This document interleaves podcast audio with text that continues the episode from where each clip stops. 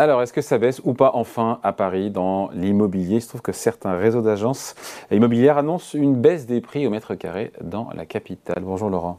Bonjour David. Laurent Sayard, journaliste au magazine Le Revenu. Est-ce le cas? Où est-ce qu'on en est à Paris? Même si Paris n'est pas la France, on le sait bien. Voilà. En tout cas, le réseau euh, Century 21 indique que euh, dans ces ventes de logements anciens à Paris, euh, le seuil, ce fameux seuil symbolique des 10 000 euros par mètre carré a été franchi à la baisse et ils indiquent un, niveau de, en dessous même de 9 800 euros le, mètre carré, 9 758 euros en moyenne.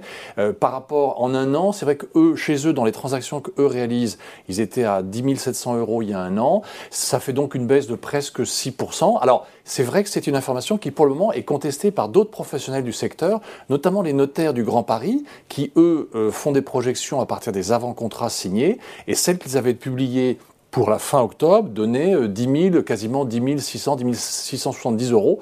Euh, donc on était toujours au-dessus des 10 000 euros le mètre carré. Euh, alors, bien sûr, il peut y avoir des gens qui ne peuvent pas signer peut-être l'acte authentique de vente parce qu'ils n'ont pas eu leur crédit d'ici là. Bon. Ce qui arrive de, plus en, de plus en plus souvent. Alors, voilà. Ça montre en tout cas qu'il y a une certaine tension avec cet environnement euh, économique qui devient difficile, le ralentissement, les tensions sur les taux d'intérêt, l'inflation qui préoccupe les ménages. Euh, il y a un contexte euh, qui a changé. Et donc, cet indicateur que nous donne Century 21 est peut-être effectivement un prémisse. Autre indicateur, Laurent, les délais de vente, est-ce qu'ils s'allongent? C'est un indicateur intéressant aussi. Oui, alors là, effectivement, euh, les données de Century 21, euh, là aussi, montrent qu'il y a un allongement de deux semaines à peu près sur euh, la réalisation d'une transaction à Paris. C'est-à-dire qu'on passe chez eux, en tout cas dans ce que eux constatent, on passe à euh, trois mois et six jours. Et euh, c'est vrai que par rapport, alors en gros, la moyenne nationale, euh, elle est à un peu moins de trois mois, c'est 86 jours hein, de moyenne, notamment dans, enfin, dans, ce réseau-là. Donc en tout cas, il y, a une, il y a un allongement, un allongement de deux semaines, c'est significatif. après, bien sûr, ce sont des données partielles, parce que eux, ils ne, sont pas, ils ne représentent pas tout le marché. Exactement. il y a Century 21, que nous disent les autres réseaux d'agents C'est vrai que... Alors, autour de ce, je reviens pardon, autour de ce seuil symbolique des 10 000 euros à Paris. Tout à fait, tout à fait. Alors, les l'Observatoire Meilleurs Agents, par exemple, euh, avait bien prévu un franchissement à la baisse de ce seuil symbolique, mais il l'avait prévu à horizon 2023. Donc, hmm. euh, effectivement, ça arrive quand même beaucoup plus tôt que prévu. Euh, si on prend un autre réseau d'agences comme Orpi, par exemple, qui, fait partie de ceux qui avaient aussi déjà annoncé, alors eux, dès fin septembre, euh, ils avaient donné un, prix moyen de 9600 euros le mètre carré à Paris. Et je dirais, je, vais modérer cette, euh, ce constat-là parce que dans Orpi, vous trouverez pas, euh, vous trouverez beaucoup de biens moyenne gamme, on va dire, vous trouverez pas, par exemple, le haut de gamme. Et c'est vrai que c'est le haut de gamme qui tire aussi un petit peu les moyennes à la hausse. Quand on parle avec les gens du réseau Barnes, par exemple, on voit que eux continuent à faire des transactions à des prix exceptionnels que, euh, comme, comme, dit euh, Thibault de Saint-Vincent, le, président de ce réseau, euh, l'immobilier de luxe reste un coffre-fort, surtout quand les marchés des boursiers dévissent. donc là, ça fait remonter les, les moyennes. Donc on peut trouver, donc, en, tout cas, enfin, en tout cas, on est autour de, de ce seuil symbolique. Euh, simplement, c'est vrai que l'indication de Century 21 est peut-être euh, annonciatrice de, ce qui est en train de se passer en ce moment euh, et de cette tension. Alors c'est vrai que ce qu'on constate, c'est que y a, le téléphone sonne moins souvent dans les agences et les, acheteurs, en fait, ont retrouvé un statut qu'ils n'avaient complètement perdu. Il y a quelques mois, enfin en début d'année, il fallait se décider très très vite, parfois dans la journée. là maintenant, ils sont en mesure de dire, écoutez, euh, je vous, j'ai d'autres visites à faire. Hmm. Voilà, je prends le temps de. Donc l'acheteur reprend, fait une pression sur un peu la main.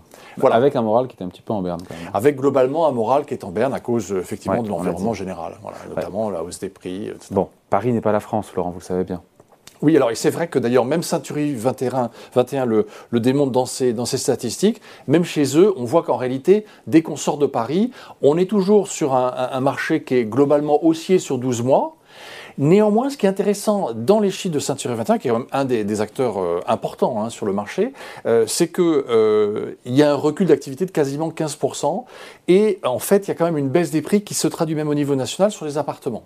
Donc, il y a quand même de premières indications qu'il pourrait se passer quelque chose. Moins de transactions, des prix qui baissent sur les appartements voilà, et en revanche, sur les maisons, on est toujours, sur un an, on est toujours sur du plus, quasiment plus 5%, en, en, prix, prix, glissant sur un an, euh, ou par rapport à il y a un an. Donc, euh, voilà, c'est pour mais le moment encore tasse. contrasté. Mais ça se tasse. Voilà, en revanche, sur, le- sur les niveaux d'activité, là, il y a clairement un. Et on va dire que c'est depuis septembre. Il y a eu, c'est vrai, un changement. Voyez, le climat des affaires a changé. C'est-à-dire que euh, euh, la guerre en Ukraine, l'inflation, la hausse du carburant, après la pénurie de carburant, etc. pénurie, je veux dire, organisée, mais euh, voilà, tout ça, ça a joué sur le moral des ménages. Et on a senti effectivement qu'en septembre, il y avait quelque chose qui avait changé. Donc le climat, en tout cas, a changé. Ça se traduit par ces premiers chiffres. Ouais. Après cette baisse de prix, on finit là-dessus, Laurent, c'est pas forcément une mauvaise nouvelle pour tout le monde. Non.